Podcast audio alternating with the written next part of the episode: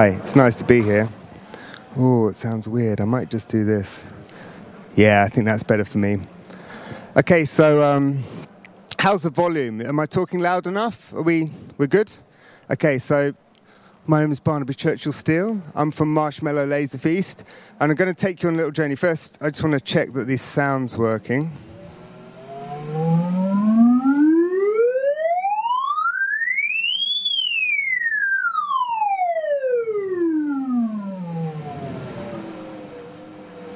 Great.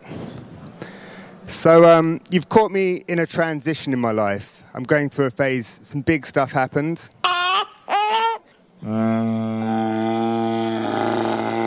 Elio Pasquale Steel. So this is my boy. Um, he's a new a new introduction to my life.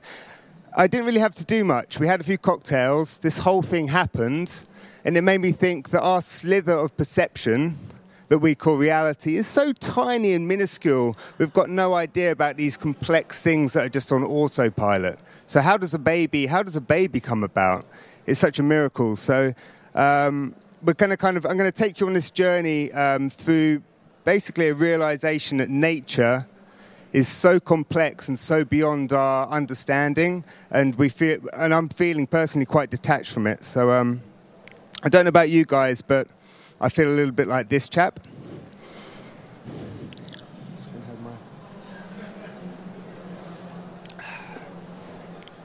So I feel detached from nature. I'm born in a city. Um, I set a company up, Marshmallow Laser Feast. The whole ethos of the company was around engaging with new technologies, the, the possibility of new technologies to immerse the senses and create experiences that weren't possible before. And um, so while I'm on that journey, I'll just take you through some of the, the old work that we've been doing. I'll kind of talk over it so that you can, uh, you can understand. So that bit was from photogrammetry. We're creating laser forests, light installations, Will I Am, selling cars. Uh, a lot of the work that we do is based on experiments in the studio, so we're kind of playing with the possibility of all this new tech. And every time that new tech, ah, drones, we're playing with drones and tracking systems. This was a kind of musical uh, organ for an advertising festival, a light painting machine for McLaren. Again, there's this kind of currency with uh, innovation and advertising that we kind of tapped into. Did a big thing with U2, Bono there, working his hips, selling VWs exploring projection mapping as a, as a kind of window into this uh, virtual world, but within the real world. This one was photogrammetry. So it's quite a broad, broad range of work there. So yeah, I'm, we're feeling this is how we uh, would sort of spend our lunch breaks. This would be our, our little lunch breaks. Bit of volleyball in the tracking system. So we're going to go from this and this is where we end up by the end of the talk. This is the new lunch break. Oh, the texture of moss. Oh, the richness of the senses. So um, we'll start with some Q and A. So, ha- hands up if you can name all these logos. Okay, so keep your hands up. Keep your hands up if you can name all these leaves, except for the bottom one. Okay, yeah. Oh, oh, impressive. That's impressive. Okay. So I was feeling detached from nature, and so this, this whole journey is about a reconnection to nature. I, I realized that um, I've never actually met a panda. This is the closest I've come to a panda. I start looking into um, some statistics, and uh, I've got them written down here. There's a lot of people living in cities. Um, in 1900, there were about 1.6 billion people on our rock. A hundred years later, in 2000, there's six billion, which is a serious exponential curve, worrying exponential curve. And by 2050, there's going to be 66% of the world's population living in the cities. And so, according to um, a study by the Environmental Protection Agency, the average American spends 93% of their time indoors. So while we're while we're kind of snuffling around in the paddling pool, this is happening. The Anthropocene. So it's not official yet, I don't think, but the Anthropocene is this new geological age where human beings are changing the face of the planet. And um, I've got some other kind of shocking statistics here. The the WWF found that the number of wild animals has halved in the past 40 years. So while we're, while we're sort of tinkering away in the paddling pool, selling cars, working, oh, that's cool, Will I am, laser installations, all this stuff's happening. So I'm starting to become more aware. And it's never more acute when you're in the supermarket reaching for some moisturizer and inadvertently you're deforesting Indonesia. So there's these things happening where it's like, okay, okay, I need to sort of engage with this. And so I started thinking about the human sensory sac the kind of limits of our perception and how our senses have evolved over time.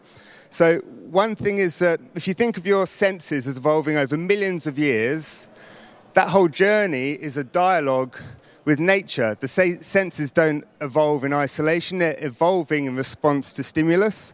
And there's a good quote here Darwin cranking it. So, there could have been no flower without an eye to see it. So, if you think about this long journey of evolution, suddenly we're isolated in cities, we're engaging on human to human relationships and engaging with man made technology. So I'm starting to sort of, within my own journey, I'm, I'm kind of recognizing this detachment from nature. Even though, as a kind of subtext, everything is nature. A mobile phone sort of flowers through human hands in a similar way to a flower in nature, you know, we, we are nature. Everything on the rock is nature, but there's this detachment from the uh, the natural world that I'm I'm kind of interested in. So I start to think about, okay, what is what is this tipping point, and, and how can we make change?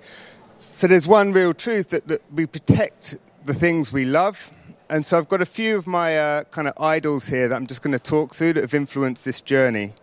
Um, so Satish Kumar on the same tip of protecting the things we love, he's saying that in order to go from um, consumerism to conservation, you need to immerse yourself in nature. You need to spend time sniffing the woods, rolling around on the bark of the trees, and basically being immersed in nature. And it's that immersion of the senses where you fall in love and you feel the awe and you reconnect. So I really believe that that's true. But with everyone moving to cities, how's that going to happen? We'll come back to that. Then Richard Feynman, love Richard Feynman, he's a real idol. So he talks about a, uh, a scientific understanding of the world only ever adds to wonder, it never subtracts. And so he's got this lovely little interview. Let's, uh, can you hear that? Hmm.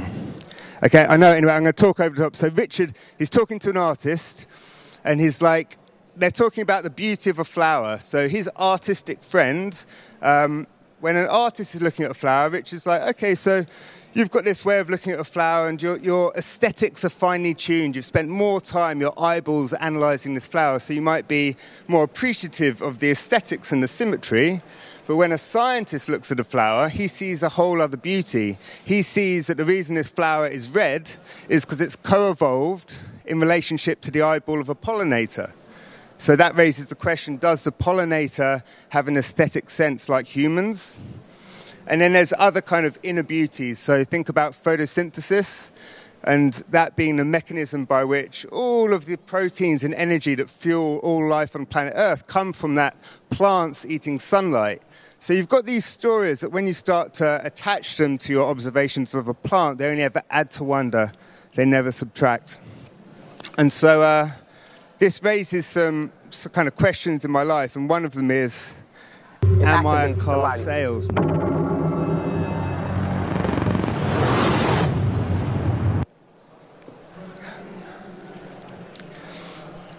And the answer is sometimes yes, but can we use that money to do bonkers personal projects? Yes.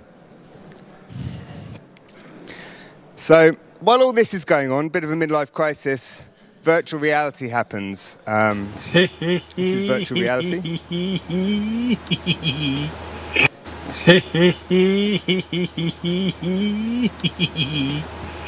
It's my business partner Robin. Hates me showing this, but I stick it in all my talks. So, virtual reality. What is virtual reality? Well, the human sensory sac, the human sensory system, we're working out how to hack it. we stick the goggles on your eyeballs, we understand where you're looking so we can simulate what the brain expects to see, but it's not real, it's virtual. So, hacking the senses is the first time that we can mold perception. I kind of think of myself like Patrick Swayze making these virtual reality projects. And what you're really doing is you're able to create experiences that can mold perception. You can play with the senses, and um, if, if you think the potential, the potential is basically to create experiences that weren't possible before. So because our human sensory sac is, is limited, it only is ever what it's going to be. But you can hack the senses and create experiences that stimulate extrasensory perception. And so this is where it gets kind of really interesting. How can we use this technology to expand perception? And with the Richard Feynman talk in the background, think about how we can create experiences of that knowledge. So just a little, a little bit on perception here. Um, there's this relationship of perception and technology that's been going on since the dawn of time. There's lots of examples of it. I particularly like this one. So everyone's painting horses like that until Muybridge comes along and takes a sequence of photos. And so, because of this sequence, suddenly our understanding of the way a horse moves is transformed. And that sticks in the imaginations of people. So when you're looking at a horse, you don't think of it as doing the, the double legged strut, you think of it as running like this. And so there is this relationship between technology and expanding the limits of our perception, how it expands those limits. I love this quote The duration of the beat of a hummingbird's wing is as connected to our is as concealed to our sensory organs as is the drifting of the continents. And, um, you know, the sort of, the older I get, the more you sort of realize that our slither of reality is just a fraction, but then technology is our window. So if you've got an iPhone and you're filming a hummingbird, suddenly you can see the shape of its wing beat because you've got 320 frames a second on your phone. So, experiencing reality beyond the senses. So, just going to quickly recap there's this idea that Satish Kumar's got of having a deep experience in nature to shift you from a, a, kind of consumption mindset towards conservation through falling in love, that deep experience. Then there's um, a scientific understanding adding to wonder, expanding perception, acknowledging that our slither of reality is, uh, is just a slither and that there's much more out there. So combining these things, and I think there's a, a another element here that runs through the work is stimulating a sense of awe and curiosity. And so I'd say that that goes to the core. Um, and so we created this project, which I'm going to go into now, called In the Eyes of the Animal. Um, I found this lovely Michael Pollan quote looking at the world from another species' point of view is the cure for the disease of human self importance. I love that one. That goes to the core of this work. Basically, it is about expanding perception and making the human feel small and connecting to the wonder of nature. So, we made this experience in the eyes of the animal. I'm gonna. Um, it's a 45 minute talk, so I'm going to whiz through a bit quicker than normal. So, um, when we make these projects, this was an art installation in Grizedale Forest, um, which is up north in England. Um, we had this idea that if we could 3D scan a section of the forest, do the installation there. It's a sculpture park, so we had the headsets hanging from trees. Then people would be able to put on the headset, go on a journey through the perceptual systems. It's almost like your reality gets flavored by a mosquito. It's like, ooh, this mosquito, is sniffing carbon dioxide. Maybe the mosquito can see the trees breathing. It has this awareness of CO2 density. It can see you at, t- at 200 meters away. When it gets closer, it starts to use heat and other stuff and smell finally and then we, we so we kind of took people on this journey. There was a mosquito, there was a, a dragonfly, a frog, and an owl. And the, the really interesting um, part to it is when people get to the end of the experience and they take the headset off, they'd kind of gather around a tree, and there's like a damp pond bit where we stuck the frog, and they start to go like, Janice, I think I was in here. I was by the I was by the lily pads and the thing. And they talk about and they hung around for ages. They're looking at the branches. Oh, it's my dad. It's my dad. Unbelievable. Very clever. Amazing. Isn't it bonkers that you can sit your dad in your work? He's not looking at it, he's in it. Oh, he's such a. Good. and the sound. He's a very cheerful character, my dad. Very supportive. So it's not. I can't have my dad and not show you my mum. This is my mum. So um, let's see what my mum had to say. It felt like you were there at the beginning of creation when all the molecules were coming together. It was incredible. Mm. Amazing experience. It gave you a totally different view of things. And I really felt with that pack on my back that I was like, a, you felt the So, old um, dragonfly. You could really see I'm things. going to talk. Oh, my dad is so cheerful. Particularly Urson's there. He's got that some state-of-the-art technology, uh, binaural phone recording device on the side there. Totally different So, um, it raises this question: What happens when you take the helmet off? That's the real thing. Can can you? T- the ultimate VR experience. You go on a journey from the atoms in your hand through the bacteria in your gut, experiencing all these nested ecosystems, and you come out to the, the grand vision of the Earth being just one interconnected being. So imagine going on that, and then you, you come out of the VR, and you never need to put VR on again because you're so blown away of the richness of reality. And so that's kind of that's the focus of the work: stimulating wonder, curiosity. I went off piste. I've gone off my. I'll come back to that if I've got time. So uh, I got. Yeah, I don't think I've got time for my little nuggety stories. There was a woman with some dogs, basically, and she was just walking her dogs, and she came across the installation. She's like, "Oh, what's this in the headset?" And we're like, "Oh, it's another dimension. You can see through the eyes of different animals." Oh, I like the sound of that. So we stuck her in, and because there's sound cancelling headphones, she's got no idea that everyone can hear her. She's like, "Where are my hands? Where are my hands? Oh, oh, what's going on?" It's like, and she starts talking about this is. Oh, I haven't had an experience like this since, skydiving. It's like skydiving, and the dogs are howling. So it was, um, it's a spectator sport. Uh, so this this virtual reality experience, you you're designing in um, in 360, so it's like a master medium. You can unwrap it. We toured it on the Ron Arad curtain call. Um, it's perfect for full domes. So once you've made these experiences, they unfold into all these different formats. Um, ideally, like the, the dream is always to have it on location, on site. You're taking the richness of all of the senses. You've got the smell of the bark, the real location. But when it has to tour, we kind of replicate that as much as we can. So these are some photos of the touring installation. I can, like, if you're really interested in the tech, I can talk more about that. Like after this, if you want to come up to me, but we're using backpack PCs, expanded tracking systems, and stuff now. I'm going to do a little test. I was going to try a little guided meditation. So I'd like you all to close your eyes. We'll see how this works with headphones. Okay, so we're going to start with the slow breathing rhythm. So breathe in, two, three, four, and out, two, three, four, and in, two. As you're breathing in, and out. Imagine seeing the particles flooding into your nostrils, these blue oxygenated particles. They flood in through your mouth and your, and your nostrils. And when you breathe out, imagine slightly warmer particles, carbon dioxide, leaving your body and slowly becoming cooler. And now, when you breathe in, imagine those particles going down your trachea into your lungs.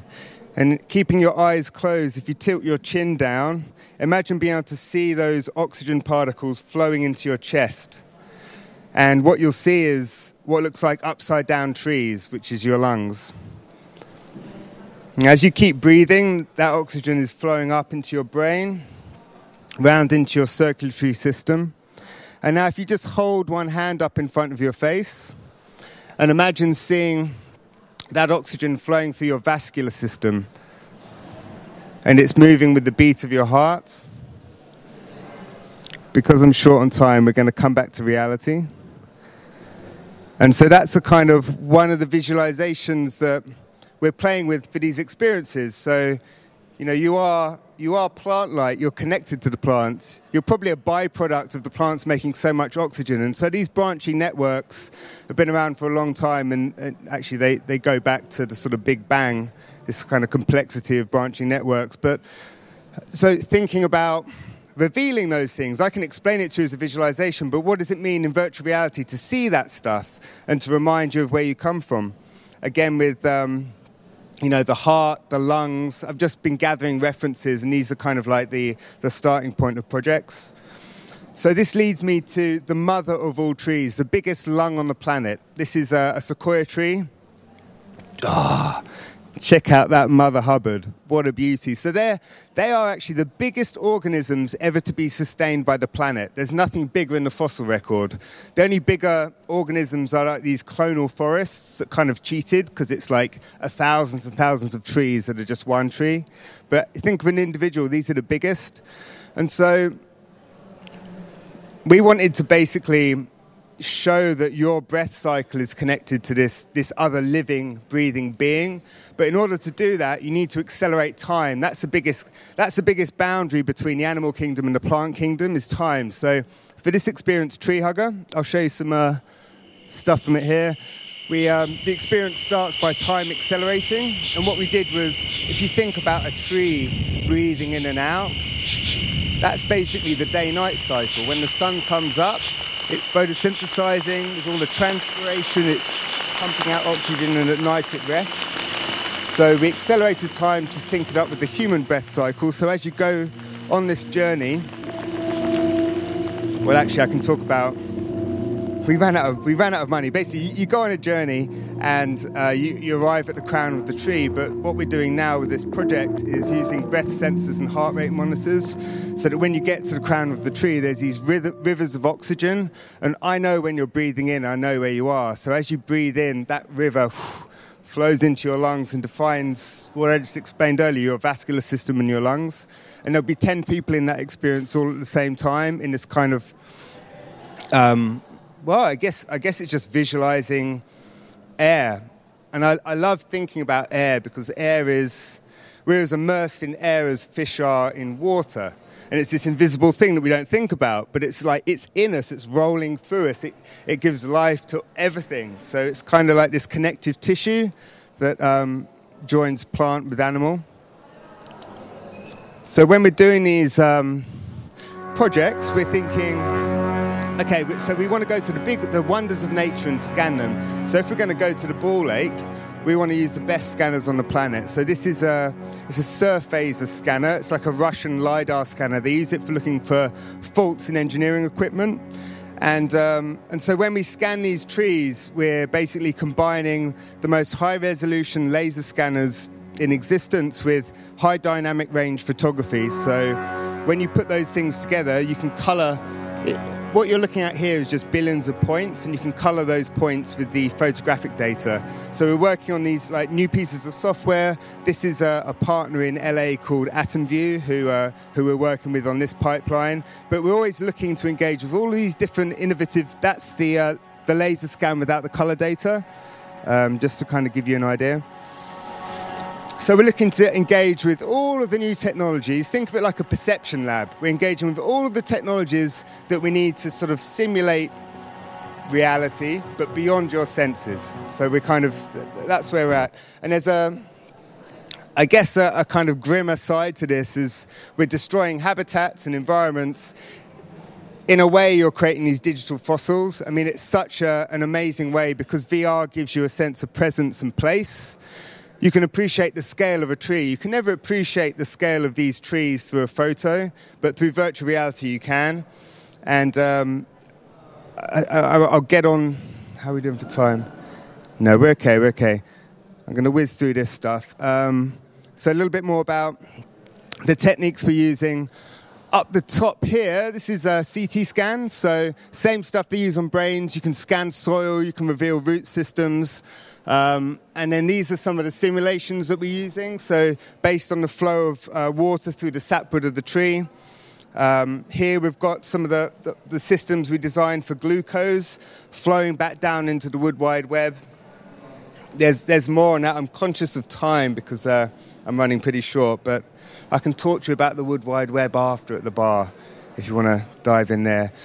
So as we're making these experiences, we've got to think about the richness of the senses. So, in fact, there's there's a good little story that I'll sneak in. There was this a chap that I met in a, a, desert in Israel. He was playing this beautiful Bedouin music, and I had my virtual reality set up. And he came over to me, and I was like, he said, "Oh, what, what, have you got in the headset?" And I was trying to explain it. I was like, "Oh, we're exploring animal perception, and you know, when a dragonfly sees the world, it's at 300 frames a second, and and you see the world at, at sort of like film speed. So let's say like 25 frames a second." And he goes, "Shh," and he puts his he, he goes like this with his finger, and he puts it on my lips to shut me up, which is an amazing way to shut someone up. Shh.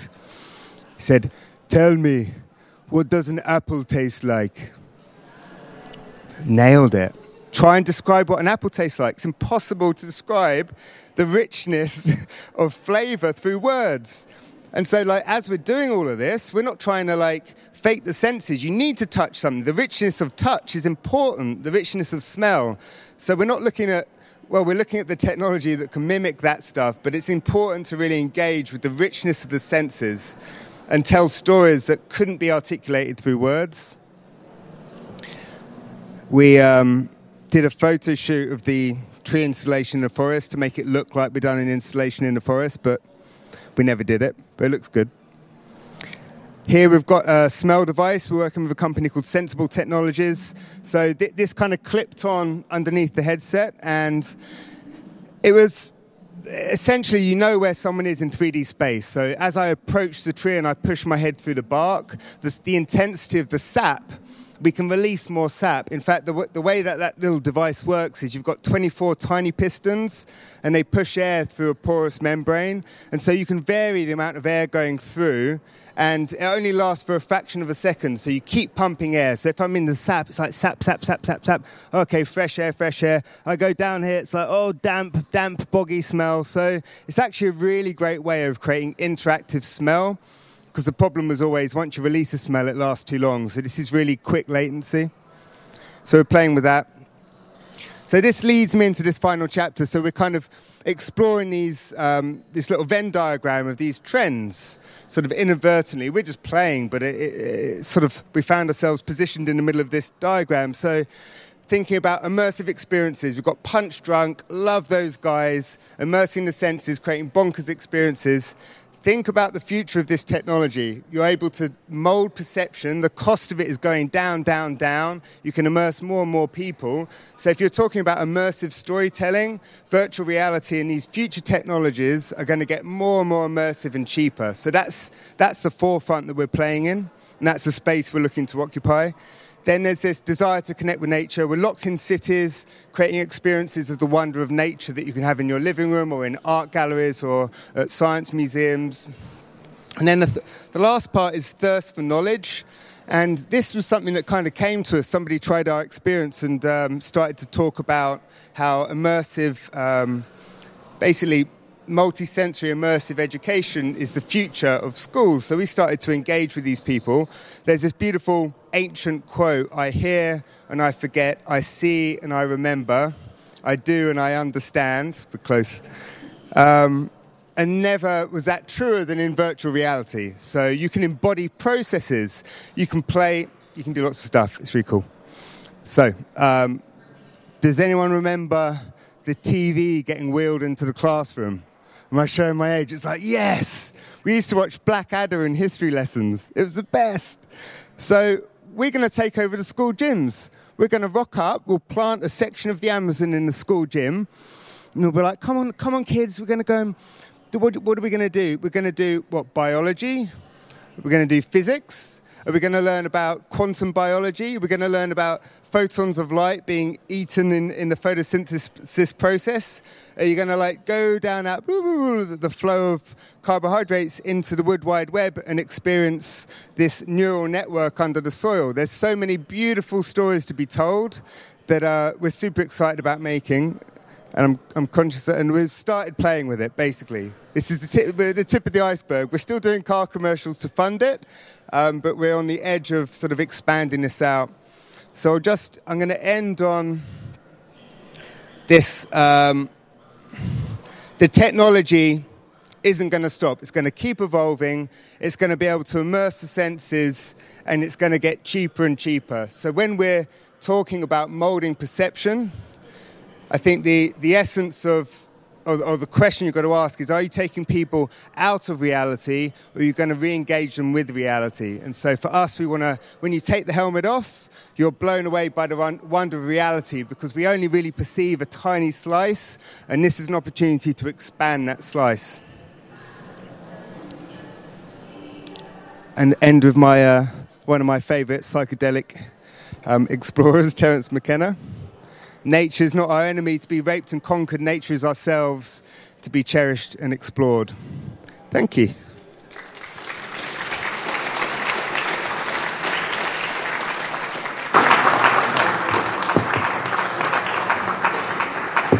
Because it's the last session on this stage, uh, we still have some time for Q&A who's interested.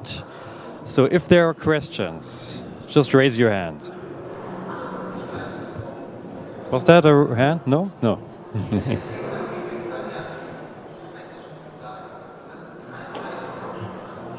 well.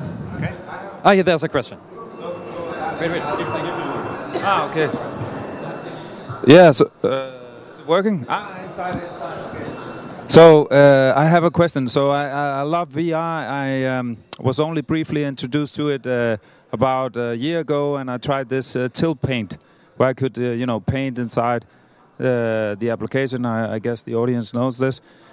Uh, and um, I, I, find uh, everything you talked about uh, really fascinating, and there are so many applications we can use VR for, especially education, but also just all these embodied experiences. but one of the things that I maybe miss a little bit when I had my own VR experiences is that um, being in VR can also make you feel a little bit uh, lonely, if you know what I mean. Simply because you know we get detached from our own bodies, uh, and at the same time, it's also really fascinating. Uh, so it holds a bit of a paradox. Um, how do you see uh, the potential in getting people to connect uh, through art and VR? I mean, uh, to to get that loneliness feeling, maybe um, you know, to to embrace yeah. that a little bit. Yeah, I think um, that's just like a little technical glitch while um, all this stuff's getting worked out. Basically, um, group it. Uh, if you think about sort of Facebook connecting people in quite a primitive way through messages, sharing images, VR is ultimately funded by Facebook and people like that, so they see the potential of it to connect people in virtual worlds. So um, I think you'll find that all of that stuff is going to kind of evaporate. But then the question is do you want to be spending lots of time in virtual reality or lots of time in reality? And I think that's the danger of it. There's going to be lots of people trying to hook you into being immersed. It's kind of like Second Life on steroids, you know, where people. So I, I don't know where all of that stuff's going to go, but as a, as a kind of artist, I think there's always the flip side. And so I'm trying to push forward this idea that if people are in cities, yeah, I mean, I said it all anyway, but I kind of feel like. Uh, it, the experiences we're making now are actually all connected. So you have 10 people, backpack PCs, big tracking environment. You can see other people through their breath. And so it's, it, because of the technology is getting cheaper and the new Vive tracking system, all of this stuff is evolving so quickly. Um, roller discos, that's what I'm waiting for. Yeah, just like roller skating through the mycelial network. That's, that's where it's going to get fun. Yeah, yeah. Yeah. So we've got another question over here. Hi, thanks so much. My mind is completely blown. It's oh. amazing. Oh, thank you. and how far are you working together with scientists, and mm. how do you think can this lead to new discoveries, maybe, and things that we weren't able to explore with like our limited sensory system so far? Yeah, so because a lot of our stuff so far has been a little bit shoestring budget, you like you, you can start out with this intention oh we've got this phd boffin but he's really busy and he's actually not getting anything out of it other than like a cool thing to talk about so we're trying to work out ways of getting um, like better collaborations because for us if you think of like scientists, they're like this scalpel, like these PhD boffins, they're going so deep into their subject, like the perception of frogs. We, we were speaking to a guy on that. He only studies one frog, the way one frog sees, and all the frogs are different depending on what you know their ecosystem. So you kind of you find these people and it's so far detached from what you're learning in school. So in the same way, kind of TED talks sample the best. Da, da, da, da, da, I can imagine that.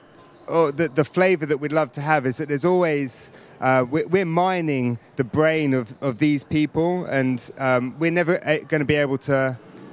Well, I guess that information is so fascinating. The forefront of scientific understanding is really um, where it's at, and so I think mining those, mining that forefront and translating it to experiences is what we want to be doing. That's the interesting territory because it's on the. Uh, I guess it's the forefront of what perception is, whether you're told those stories or whether you experience them through virtual reality.